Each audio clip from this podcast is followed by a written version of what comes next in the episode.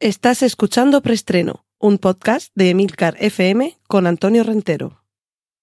Bien, silencio todo el mundo. Motor. Sonido. Claqueta. Escena 1, toma primera.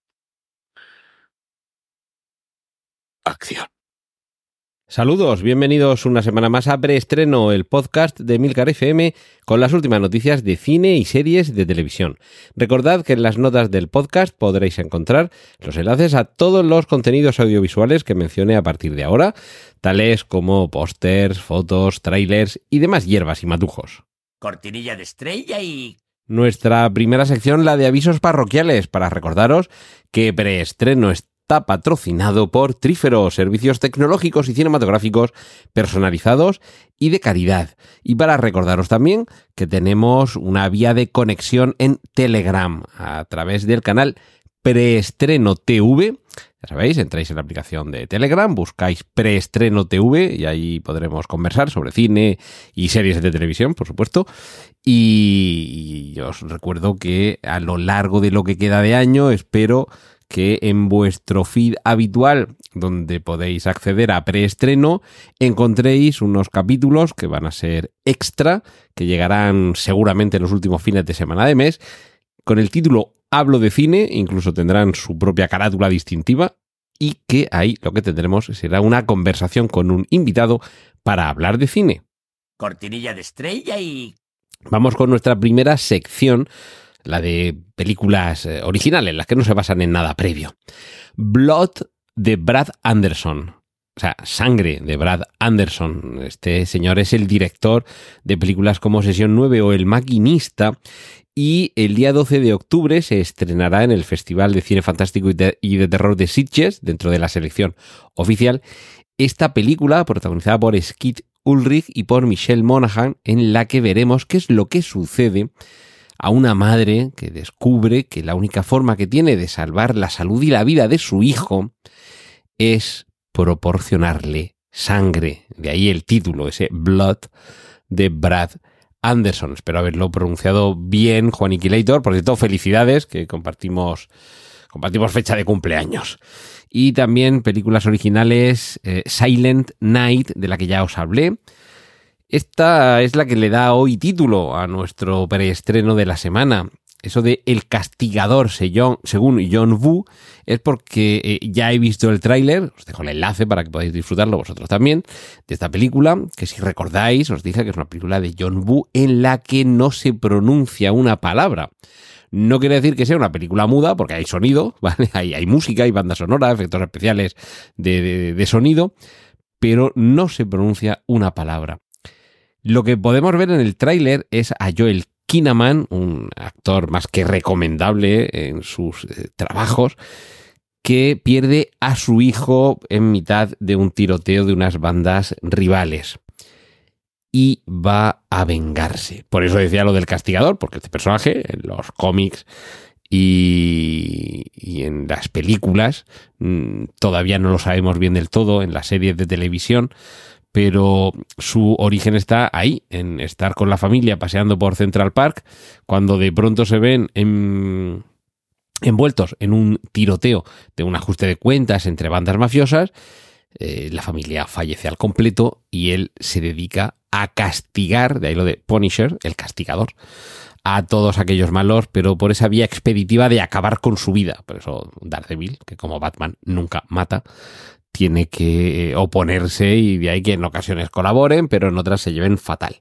Pues eso es un poco lo que hay detrás de este Silent Night de John Woo, la historia de la venganza de alguien que ha perdido a su hijo como consecuencia de, de un tiroteo entre bandas rivales. El tráiler nos deja con muchísimas ganas de que llegue ya el día del estreno de esta película. Y es que John Woo siempre es un valor al alza cuando se trata de ver alguna de sus películas. Cortinilla de estrella y... Vamos con eh, la sección de remakes, secuelas, precuelas, spin-offs y triquiñuelas para contaros que ya podéis ver el tráiler sin censura de Toxic Avenger, el Vengador Tóxico, remake de uno de los clásicos del cine basurilla. En este caso, el héroe mutante va a ser interpretado por Peter Dinklage, que es un actor magnífico, soberbio, recordad, el Tyrion Lannister de Juego de Tronos, entre otros papeles. Y además, en esta película aparecen Kevin Bacon o Elijah Wood.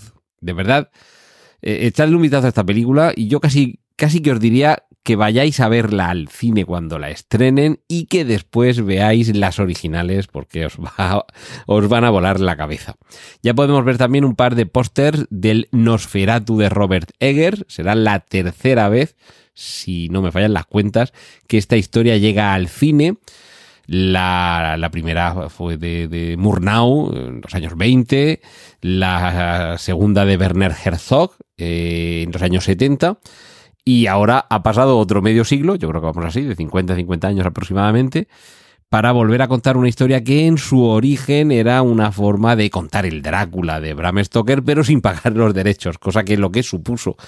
Y aquí tengo al alcance de mi mano el libro del, del, bueno de Berriatúa, que es el que restauró una de las pocas copias que se escaparon de la quema, porque claro, ese Nosferatu, como se pasaban los derechos de propiedad intelectual por el arco, la viuda de Bram Stoker se dirigió con toda la fuerza de la que fue posible contra los estudios que hicieron posible aquella película de Murnau, y la justicia decretó que se destruyeran todas las copias de ese Nosferatu, excepto, bueno, o sea, se destruyó, ordenó que se destruyeran todas, lo que pasa es que se escaparon unas cuantas que ya se habían quedado por ahí medio traspapeladas, alguna que había llegado a Estados Unidos, lo cierto es que tardaron décadas en, aparecer y, y, en recuperarse.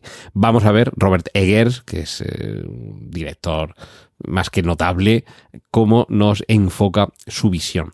Y por cierto, no tengáis ninguna prisa porque queda casi un año para que se estrene una película que ya se ha terminado de rodar. Y es que uno de los padres de la... Mm, ¿Cómo lo podríamos denominar? De la factura fácil, eh, de la confección sencilla del cine es Santiago Segura. Eh, no, estoy diciendo que sus películas sean facilonas, sino que es alguien que se complica lo justo, lo cual es un mérito porque le permite cosas como esta, que la cuarta parte perdón, de Padre no hay más que uno ya esté rodada y, a ver, la cuestión es que no se estrena ya, porque no es que haga falta mm, efectos especiales muy complejos, como ya sabéis, estas películas tipo, no sé, Dune, Star Wars, las de el universo cinematográfico Marvel, que termina el rodaje en la fotografía principal, pero ahora hace falta no sé cuántos meses de, de efectos digitales. No, no, no. Ha aprovechado el momento oportuno para rodarla cuando le ha venido bien, que acaba de terminarlo ahora, pero es que el momento oportuno para estrenarla es el verano que viene. Así que eh, yo no dudo de que incluso es posible que de aquí a entonces le dé tiempo a rodar la quinta parte, sobre todo para que no le vayan creciendo los niños que, aparecen en la película y que se siga convirtiendo en un éxito más del verano. De ahí mm, también me refería a eso con lo de la el rodaje fácil, es decir, vamos a ver si este tipo de película tiene éxito porque este tipo de historia entra bien, vamos a no complicarnos la vida, vamos a hacer otro capítulo más. Y si el momento para rodarlo ha sido ahora en septiembre, pero el momento óptimo para estrenarla es el próximo mes de junio, pues tranquilamente la tenemos todo este año guardada. Y, y cuando llegue el mes de junio, pues una cosa que ya está hecha. Cortinilla de estrella y... Nos vamos con las series. No os perdáis el tráiler de True Detective Night Country. Una nueva temporada de esta serie, que ya sabéis que realmente no se continúa en una temporada en otra, son lo que se denomina serie antología, en el que cada serie es completamente independiente de las otras en trama, en personajes, en, intérpretes, en, ubicación, en. Nada, es como si fueran series completamente distintas. Y esta próxima, este Night Country, este país nocturno, país de noche, de nuevo con Nick Pizzolato como eh, guionista, recordemos, el de la primera temporada sensacional, magistral, primera temporada de True Detective. Y en este caso es la, la actriz protagonista es Jodie Foster, que 30 años después del silencio de los corderos vuelve a ser una investigadora de asesinatos y ahora, eso sí, tenemos que esperarnos hasta el 14 de enero de 2024 para ver la serie.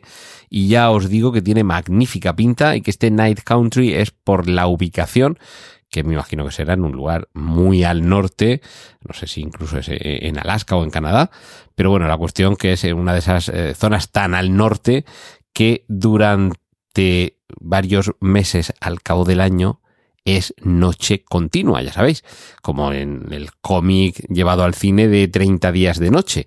Pues algo parecido es lo que sucede en este Night Country, con una serie de asesinatos que deberá resolver el personaje al que interpreta Jodie Foster. Y desde luego, echadle un vistazo al tráiler porque dudo mucho que este True Detective Night Country nos decepcione. Como tampoco creo que nos decepcione La Mesías, la nueva serie de los Javis que se estrenará en, Movistar. Y mm, podemos ver ya el tráiler. Es, eh, a ver, yo no sé si os acordáis hace unos años, un grupo musical de unas hermanas que se llamaba el grupo Flos Mariae y que tenía una fuerte raigambre religiosa. Eran todas ellas hermanas de una familia numerosa, porque no sé si eran seis u ocho hermanas, un, un montón. Y, y bueno, tuvieron cierto éxito y sobre todo, ya digo, mm, por la peculiaridad de, de, su puesta en escena, de su música y sobre todo de las letras de las canciones y los temas que eran todos religiosos. Pues tomando como inspiración, porque no es la historia de, los, de las Flos Mariae, sino que es tomando como inspiración ese tipo de grupo, ese tipo de familia, ese tipo de actividad, los Javis nos presentan lo que eh, en el tráiler parece un thriller familiar que mezcla tanto el drama como el horror religioso hasta el punto de que puede tener algunos, eh, algunas conexiones con una novela barra película como Carrie, o películas, porque de esta también hay remake. Echadle un vistazo a este La Mesías, Creo que os va a sorprender mucho la propuesta y, eh, los Javis también son de los que nunca defraudan. Así que muchas ganas de que, de que llegue el momento del estreno de esta serie. Y también está a punto de, estrenarse en Netflix una serie que a mí me parece que va a ser perfecta para disfrutar el fin de semana de Halloween. Bodies, eh, escrito bodies, ¿vale? Cuerpos es la historia de cuatro detectives que en cuatro momentos temporales diferentes, 1890, 1941, 2023 y 2053, se van a encontrar con el cadáver de la misma víctima de asesinato. Repito, 1890, 1941, 2023 y 2053. Algo raro parece que hay ahí, ¿verdad? Y 150 años de conspiración e insisto, cuatro detectives que encuentran el cadáver de la misma víctima de asesinato con todas esas décadas entre un hallazgo y otro. Esa es la premisa de arranque más que atractiva de Bodies, cuerpos. Y ya tenemos confirmación de que habrá cuarta temporada de solo asesinatos en el edificio. Por favor, qué fenomenal está esta temporada y qué meritazo el de Steve Martin con ese número musical, claro, cuando ya lo ves, eh, cuando lo consigue, cómo no se va a ir a la habitación blanca cuando empieza a cantar aquello, vamos a ver si me sale, de Which of the Big Triplets Did It? Pues esa, esa, maravilla de canción que ya no me canso de verla. Cada dos o tres días entro a YouTube a verla. Es solo uno de los encantos de esta cuarta, perdón, de esta tercera temporada y el éxito es innegable y de ahí que ya tengamos la confirmación de que habrá cuarta temporada de solo asesinatos en el edificio e incluso si queréis verlo yo no voy a dar ninguna pista, por supuesto. De hecho, ni he entrado a mirarlo. Ya se sabe quién será la víctima de esa cuarta temporada, con lo cual intuyo que en el último episodio de la tercera temporada, tal y como pasó anteriormente, descubriremos que hay un nuevo asesinato en el edificio. Y terminamos con una serie de Netflix que se basa en hechos reales y que sería algo así como eh, la versión en el mundo real de la casa de papel. Asalto al Banco Central es una serie de Netflix en la que aparecen Hobbit Koichkerian, María Pedraza y Miguel Herrán, que aparecen también en la casa de papel, y que en esta ocasión nos narra, como ya los más vetustos del lugar habréis imaginado, el asalto al Banco Central al que se refiere el título, que es algo que sucedió en el año 1981, el Banco Central, la sucursal en Barcelona, si no recuerdo mal, en la que se tomaron como 200 rehenes o, algo así. Y, y los 10 o 12 asaltantes del banco exigían que se liberara al teniente coronel Tejero, que es quien había liderado el golpe de Estado el 23 de febrero de 1981 de ese mismo año, porque si no se le liberaba, matarían a esos 200 rehenes.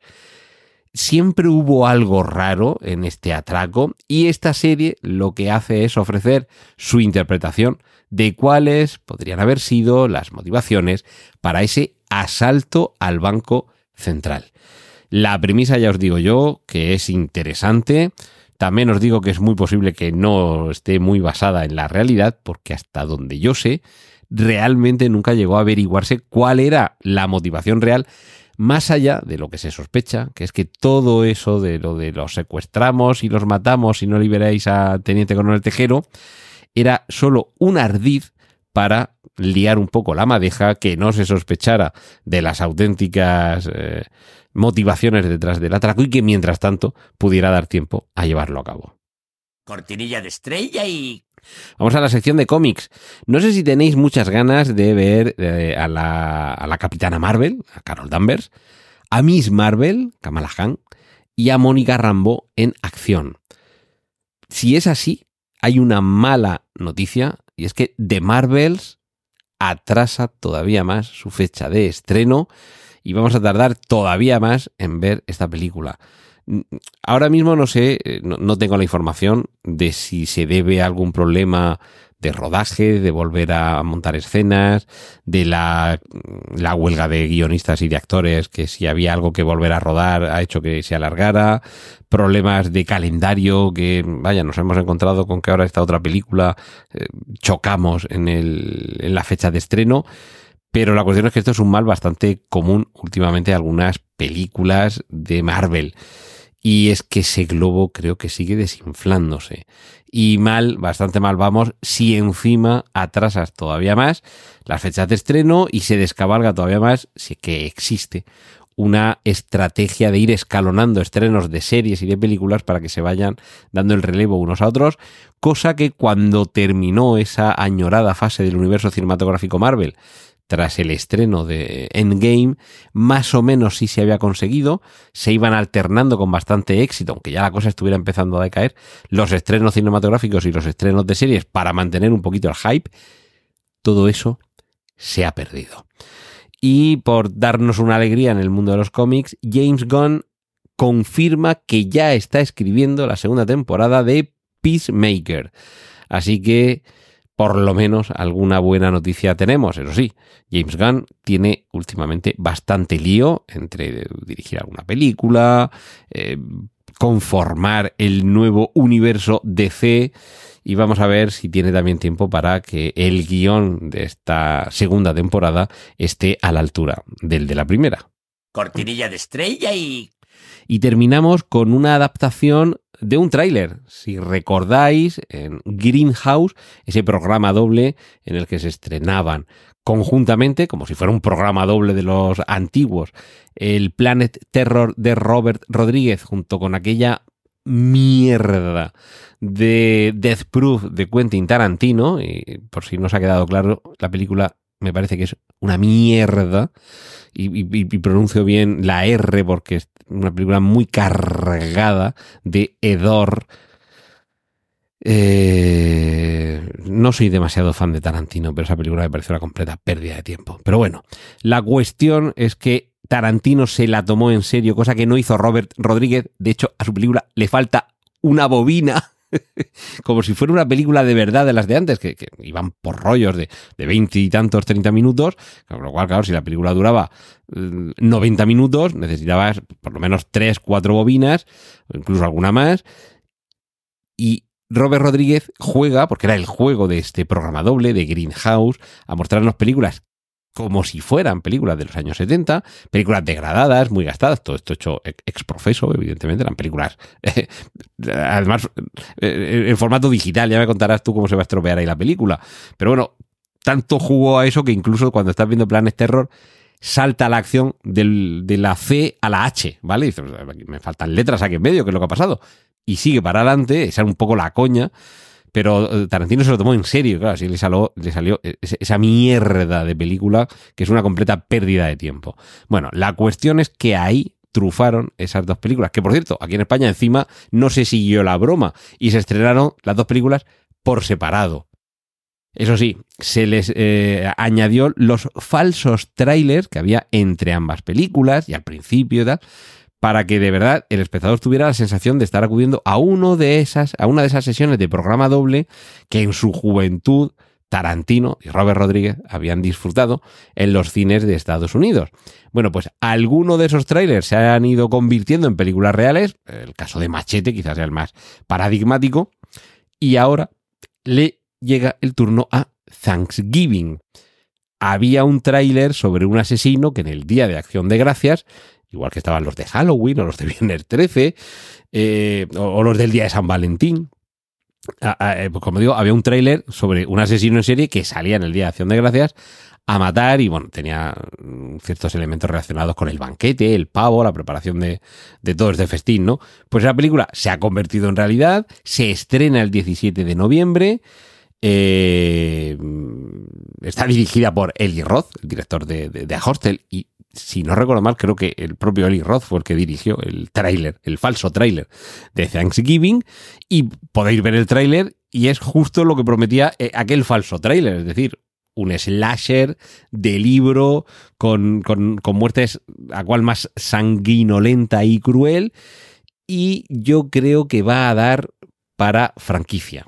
Yo creo que aquí va a haber secuela porque un tipo de película, fíjate lo que decía antes, fijaos lo que decía antes de Santiago Segura, una película fácil en el sentido de vamos a no complicarnos, vamos a ofrecerle al espectador lo que creemos que le va a gustar y vamos a permitir que disfrute, vamos a hacer negocio, porque por supuesto también se trata de eso, y seguramente como va a gustar y el público va a disfrutar, es muy posible que el año que viene, dentro de dos años, dentro de tres, haya un Thanksgiving 2 o un Thanksgiving Again o algo así. Echadle un vistazo al tráiler, disfrutadlo y ya me contaréis si por lo menos por estas cosas sí que mereció ver la pena aquel Greenhouse, aunque a algunos todavía no le perdonamos a Quentin Tarantino la hora y media de nuestra vida que nos robó viendo esa mierda de Death Proof. Cortinilla de estrella y... Y terminamos. Eh, Esto ha sido todo por esta semana. Aquí en preestreno la semana que viene más. ¿Dónde si no? En Emilcar FM. Un saludo de Antonio Rentero. ¡Y corten! Gracias por escuchar Preestreno. Puedes contactar con nosotros en emilcar.fm barra preestreno, donde encontrarás nuestros anteriores episodios. Genial, la positivada.